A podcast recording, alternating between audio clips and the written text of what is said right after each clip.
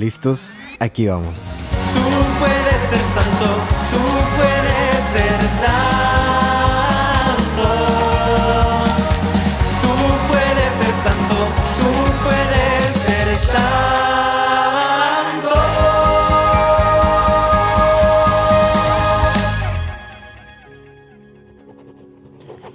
Para el discípulo más amado. En el nombre del Padre, del Hijo y del Espíritu Santo. Amén. Bienvenidos a este podcast de Tú puedes ser santo, a este programa de Para el discípulo más amado. En este domingo celebramos el tercer domingo ordinario, 21 de enero del 2024. Y continuamos con este, lo que llamamos el tiempo ordinario, que es el tiempo, eh, bueno, van a ser solamente algunas semanas antes de que empecemos lo que es la cuaresma, el día de San Valentín, el 14 de febrero. Y ese es el día en el que cae este año, en otros años. eh, cae en otros días diferentes, ¿no? Pero en este año cayó en el día de San Valentín. En fin, como ya está pronto, los días del tiempo ordinario, los domingos del tiempo ordinario van a ser muy pocos. Eh, la primera lectura es del libro de Jonás, capítulo 3. La segunda lectura es Primera de Corintios, capítulo 7. Y el Evangelio es el Evangelio de Marcos, el capítulo 1. Vamos a empezar con lo que es la primera lectura.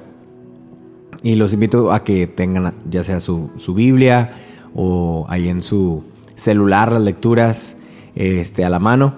En la primera lectura es eh, del libro de Jonás. Y el libro de Jonás es muy corto, son solamente cuatro capítulos y de hecho cada capítulo es incluso todavía muy corto, o sea, son pocos versículos. Es una historia muy, muy pequeña.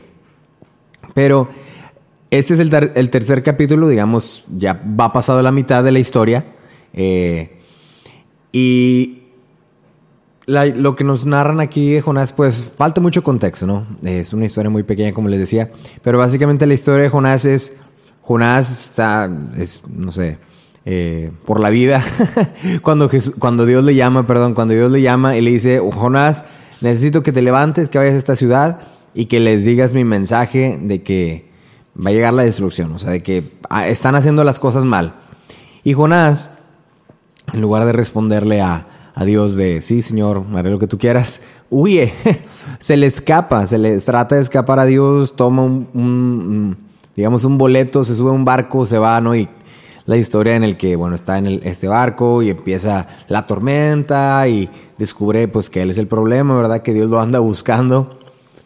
Cae, lo traga una ballena. Dentro de la ballena él tiene un, arrepentimiento y dice, bueno, está bien, hombre, ya empieza a pedirle a Dios. Sale de la ballena y en eso es eh, inmediatamente de, lo que, de que sale de la ballena, que la, la ballena lo escupe, es la lectura que, que escuchamos en este domingo. En aquellos días el Señor volvió a hablar a Jonás, volvió porque ya le había dicho una vez, porque en el primer capítulo es lo primero que le dice, Jonás, vete a la ciudad y manda ese mensaje. Jonás se pone rebelde, se va, pasa a la ballena y le vuelve a decir, le vuelve a hablar a Jonás y le dice, levántate y vete a Nínive, la gran capital, para anunciar ahí el mensaje que te voy a indicar. Ahora Jonás si cumple, se va a Nínive, Nínive y como, le- como lo había mandado el Señor, eh, hacían falta tres días. eh, Nínive era una ciudad enorme y, hacía falta tres días para recorrerla. Jonás caminó por la ciudad durante un día pregonando, dentro de 40 días Nínive será destruida. Imagínense. Todo esto se va a destruir en 40 días. En 40 días Nínive se va a destruir. Tres días estuvo caminando por toda la ciudad hasta que finalmente la cruzó. La respuesta es que los, nínives, los ninivitas creyeron en Dios, ordenaron ayunos, se vistieron de sayal, grandes y pequeños. Eh, incluso el rey, eso no lo menciona en la lectura de hoy porque es versículos 1 al 5 y el 10, pero en la versión, digamos, extendida, dice que el, rey incluso lo hizo como un decreto, ¿no? De que todo el mundo lo hiciera y que esto y que lo otro y que ayunaran, bla, bla.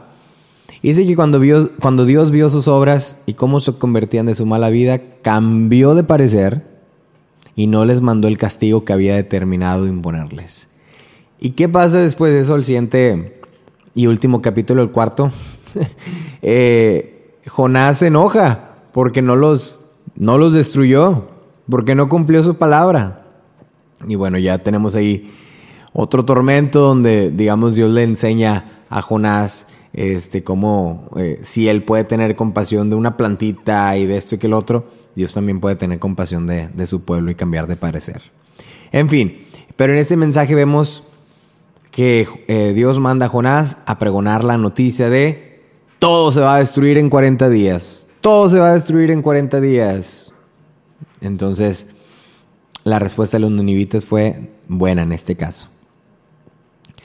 En el Evangelio tenemos eh, que dice, después de que arrestaron a Juan el Bautista, Jesús se fue a Galilea para predicar el Evangelio de Dios. ¿Y qué significa la palabra Evangelio? Buenas noticias, la buena noticia de Dios. Y decía, se ha cumplido el tiempo y el reino de Dios ya está cerca. Arrepiéntanse y crean en el Evangelio. Arrepiéntanse y crean en el Evangelio. Cuando eh, caminaba Jesús por la orilla del lago de Galilea, vio a Simón y a su hermano Andrés echando las redes en el lago porque eran pescadores. Jesús les dijo, síganme y haré de ustedes pescadores de hombres. Inmediatamente dejaron las redes y lo siguieron. Más adelante vio a Santiago y a Juan, hijos de Zebedeo, que están en una barca remendando sus redes, los llamó y ellos también dejando la barca a su padre, se fueron con Jesús. Quiero hacer como una pequeña comparación entre lo que es el Evangelio y lo que es la lectura que nos propone hoy la Santa Madre Iglesia, que es la de Jonás.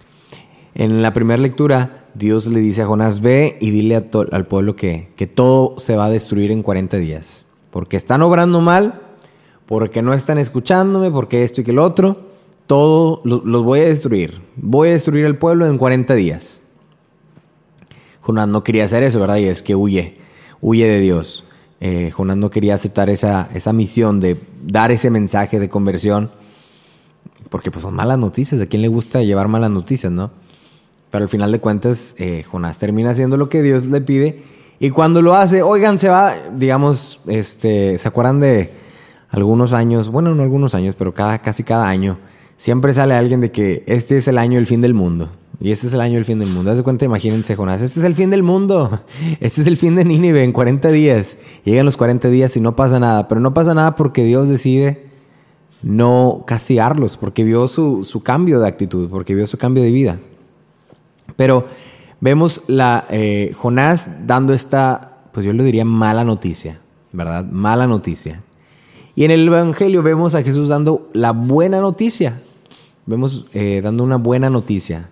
No de que se va a acabar el, mundo de manera desastrosa, sino que se ha cumplido el tiempo y de que el reino de Dios está cerca, ¿verdad? Eh, que es algo bueno, es algo bueno. Y dice, dice eh, Jesús, arrepiéntanse y crean en el Evangelio. Y ahora, esa palabra arrepiéntanse en la palabra original viene, es la palabra metanoia, que no es solamente arrepiéntanse, es como una conversión, es una conversión de vida, un cambio de vida, un cambio de, de rumbo. Entonces, Jesús es directo en su misión a la que viene. Él viene a dar la buena noticia, Él viene a dar la buena noticia de Dios. Viene a dar la buena noticia de Dios y al dar la buena noticia de Dios, también nos dice el cómo cumplir esa buena noticia. Nos viene a regalar esta buena noticia y nos, nos dice cómo aceptar la buena noticia.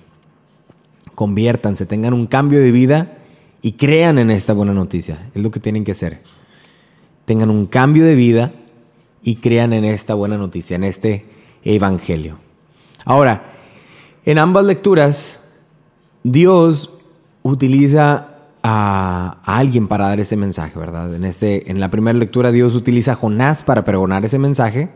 En la segunda lectura es el mismo Dios, Jesús, utilizando este, perdón, es el mismo Dios, o sea, Jesús, pregonando este mensaje, pero al mismo tiempo Él quiere más compañeros que busquen eh, y que puedan pregonar este mensaje también. Y entonces con esta misión de pregonar la buena noticia, y el cómo recibir la buena noticia, que es a través de la conversión, invita a compañeros y amigos a esta misión. Y en eso se encuentra con Andrés, con Simón, con Santiago y Juan. Y la respuesta de esos hombres es sí, es inmediata, lo siguen. Eh, y, lo siguieron por tres años y aun cuando él se fue, siguieron ese, ese camino, ¿verdad? Entonces vemos en ambas lecturas que la noticia pues requiere un mensajero, ¿verdad? En, la primera fue Jonás, en la segunda es Jesús y compañeros, ¿verdad? Discípulos, apóstoles. La tercera, eh, digamos, relación entre estas dos lecturas que noté es la respuesta. La, la respuesta de los ninivitas es inmediata también cuando reciben, hey, se va a destruir todo, eh, pues empiezan a hacer ayunos, empiezan a cambiar de vida, empiezan a hacer de todo con tal de, de no tener esta, esta destrucción, ¿verdad? Empiezan a ayunar, empiezan a, cambiar sus malos hábitos, sus mal, incluso como les decía, el rey, digamos, hace este decreto real este, de que todo mundo ayune, de que todo mundo invoque a Dios fervientemente, que se conviertan de su mala vida. Eso es lo que, lo que dicen los otros cuatro versículos que no fueron incluidos en, esta, en este domingo. Este, y que incluso dice el rey, a ver si Dios se arrepiente, calma el incendio de su ira y no perecemos. Entonces, la respuesta de este, de este pueblo ante, digamos, la mala noticia es, es es buena, ¿verdad? Dicen, ok, vamos a hacerlo. En, en el Evangelio vamos a ver más adelante que muchos, la, respuesta va a ser contraria. Van a recibir la buena noticia de que ya llegó el tiempo de Dios, de que el reino de Dios está cerca. Y vamos a ver que la gente no quiere aceptar esa buena noticia. Y hasta la fecha, en el día de hoy, en el día en, en 2024, eh, la gente aún no quiere recibir la buena noticia de Dios. La gente no solamente no quiere recibir la buena noticia de Dios, la gente protesta contra la buena noticia de Dios. La gente se asquea contra la buena noticia de Dios. La gente reniega y a veces incluso llegar a odiar la buena noticia de Dios. Y es difícil, es difícil en esos tiempos. Eh, cuando con tanta pues lo pudiera llamar liberalismo, ideas nuevas, santa rebeldía. Eh, les dices a alguien que Dios lo ama y es el insulto más grande que pudieras hacerles. Para ellos es, se llenan de enojo, se llenan de ira. Pero aún así nosotros tenemos que seguir pregonando la buena noticia. Seguir pregonando la buena noticia. Ahora, ahí les van un poquito de los del yo creo que la reflexión y las invitaciones para este, para este domingo. Vemos en la segunda lectura de Primera de Corintios, dice, hermanos, les quiero decir una cosa, la vida es corta, por tanto conviene que los casados vivan como si no, como si no lo estuvieran, los que sufren como si no, no sufrieran, los que están alegres como si no se alegraran, etc. Y va diciendo, ¿no? En pocas palabras y sin meternos en, en, a detalle de qué es exactamente lo que, que quiso decir San Pablo en esta lectura y que esto y que lo otro, digamos, saquemos de un mensaje concreto, es cambiar de vida, tener un cambio de vida, tener una renovación en mi vida, ¿verdad? Que no nos acostumbremos. Y entonces en este, en este domingo, la invitación pudiera ser esa, pudieran ser varias cositas. Es la buena noticia de Dios, de que Dios me ama, de que Dios me salvó, de que Dios tiene misericordia conmigo, tanto como en la primera lectura con los ninivitas, como en el Evangelio en, la generalidad del, Evangelio, ¿no? Que Jesús viene y nos salva. Ante esta buena noticia de Dios, ¿cuál es mi, cuál es mi respuesta? O sea, ¿cómo, ¿cómo transforma mi vida? ¿Estoy teniendo esta metanoia en mi vida o me acostumbro simplemente? Ah, pues sí, Dios me ama. O verdaderamente tengo un cambio eh, drástico, radical, una conversión, un cambio de vida que gire en torno a este Evangelio, a esta buena noticia? Esa es la primera pregunta. Porque podemos tener años y años en la iglesia, años yendo a misa, al servicio, a lo que ustedes quieran, al grupo, pero hasta la fecha quizás no hemos tenido una conversión radical hacia lo que, lo que Dios me propone. Quizás simplemente lo seguimos de lejos, quizás solamente medio masticamos la buena noticia de Dios, pero no completamente digerimos esta buena noticia, no completamente adoptamos en nuestra vida el Evangelio. No vivimos de una manera apasionada el Evangelio, la buena noticia de Dios. La vivimos a medias o la vivimos de lejos.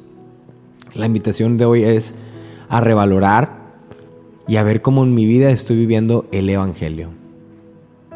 Que tiene que ir, mi vida tiene que ir centrada al Evangelio, a la buena noticia de Dios. Tiene que cumplirse, tiene que eh, llevar ese modo que, que Jesús nos propone. Arrepiéntanse y crean. O sea, conviértanse, cambien el rumbo, cambien el rumbo, cambien su vida. No vivas como la manera que vives, sino vuelve, cambia algo, cambia algo. No te acostumbres a tu rutina, sino que cambia algo. Y cree. Cree en la buena noticia. Últimamente en esta semana la frase que he tenido muy, muy presente es una frase de eh, John Henry Newman, santo, San John Henry Newman. Y, y la frase es, vivir es cambiar y ser perfecto es haber cambiado muchas veces. Ser perfecto es haber tenido esta metanoia muchas veces. Aún siendo sacerdote, aún siendo consagrado, es constantemente estar en cambio, en cambio, cambiando, cambiando los malos hábitos, cambiando las malas ideas que pudieran entrar y creyendo en la buena noticia de Dios. El segundo punto que, me que quisiera dejarles antes de terminar esta reflexión es, ante la invitación de pregonar esta buena noticia, así como Jonás o así como los, los discípulos, ¿cuál es mi respuesta? La primera respuesta de Jonás era huir. No, no, no, yo no quiero, no, no me, ni me metes en esas cosas, yo no quiero andar ahí de, de, hermano, no quiero andar de cristiano, andar diciendo y hablando de Dios. No, no, no, a mí ni me metes esas cosas. O es una respuesta como la de eh, Andrés, la de Simón, la de Juan y Santiago, inmediata, que dejan todo, que tienen un cambio radical. No es solamente cambiar radical mi vida, sino es también ser eh, compañero de Jesús en esta misión. Ser discípulo y apóstol de Jesús. De yo también pregonar esta buena noticia, no solamente recibirla, sino de yo también ser mensajero de esta buena noticia. De esta buena noticia de que Dios está con nosotros. De que Dios nos ha salvado. Que incluso en la primera lectura, la mala noticia pudiera decir esa, ¿no? De que todo se va a destruir. Todo se va a destruir en 40 días, ¿no? Eh, y al final no se destruye. Yo creo que esa sería la buena noticia. La, misericordia de Dios. La misericordia. Me, me hubiera gustado mucho que eh, terminando el, no sé, el, el, el, episodio, el episodio, perdón, el capítulo, el, último capítulo de Jonás, salieran ahí el pueblo a predicar, oigan, es que miren, Dios nos perdonó, Dios esto, Dios lo otro, ¿no? Eh, pero eso sí lo vemos en el, Evangelio de San, de San Marcos, ¿no? Entonces esa es nuestra respuesta. Ante la invitación de Jesús a pregonarle el Evangelio, ¿cuál es mi respuesta? ¿Huyo? No quiero meterme en las cosas de Dios, no quiero meterme de más, no quiero este comprometerme y mejor huyo, mejor me voy. O respondo inmediatamente ante el llamado de pregonar esta buena noticia. Entonces quedémonos con esas dos cosas, con esas dos preguntas, esas dos reflexiones para esta semana. El Evangelio, ¿cómo está transformando mi vida? Quizás la transformó hace, mucho tiempo y a veces podemos llegar a decir eso, ¿no? Yo tuve una conversión hace muchos años, en el año, en el tal día, en el tal mes de tal año, yo tuve conversión. Y, y qué bien, bendito sea Dios, ¿no? Pero es una conversión que tiene que estarse renovando constantemente, ¿no? Constantemente. No solamente que sea como un hecho histórico, sino un, un, un hecho eh, contemporáneo, presente. Que sea una conversión que suceda cada día, cada día. Y me convierto, desde la última vez que me confesé, vuelvo a convertirme y vuelvo a convertirme y convierto y convierto. Y la segunda es, en esta invitación que Dios me hace de pregonar su, su evangelio, ¿cómo la estoy aplicando en mi vida? A lo mejor estoy diciendo que no, y si estoy diciendo que sí, ¿de qué manera concreta lo estoy haciendo? Quizás solamente con mi familia, con los que me siento a gusto, con mis amigos, en las redes sociales. Y incluso si lo estoy haciendo ¿De qué forma lo estoy haciendo? A lo mejor lo estoy haciendo de una manera muy, eh, atacante. A lo mejor esta buena noticia, a lo mejor la, a veces la pinto detrás de una mala noticia, ¿no? A veces cuando yo doy esta buena noticia, la doy de una manera muy violenta y agresiva, que pareciera que es una mala noticia, ¿no? Que pareciera que es la noticia de Jonás de que todo se va a destruir, ¿no? Entonces, también meditar en eso, ¿no? Como a veces en el Facebook tenemos tantas discusiones y debates sobre, sobre lo que es Dios, sobre quién es Dios, sobre lo que les va a pasar a los que no siguen a Dios. Y a veces olvidamos lo que es el, la caridad también, ¿verdad?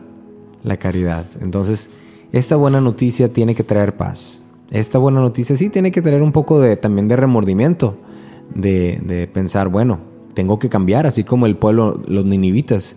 Pero al final y detrás de toda esta, de esta buena noticia, eh, tiene que brindar alegría, tiene que brindar esperanza, tiene que brindar paz. Y si nosotros al dar esta buena noticia no, no estamos provocando ese, digamos, esa respuesta en los demás, pues ah, entonces no es la buena noticia el problema, es el mensajero de la buena noticia.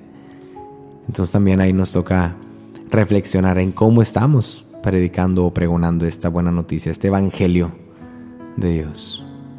Que estas sean las reflexiones para esta semana que nos propone la liturgia del tercer domingo ordinario y que podamos verdaderamente ahondar en nuestra vida para ver cómo podemos convertirnos completamente a Dios y cómo podemos responder de una manera eh, mejor a este llamado que Él nos hace de pregonar, de predicar la buena nueva. Amén. Dios te bendiga.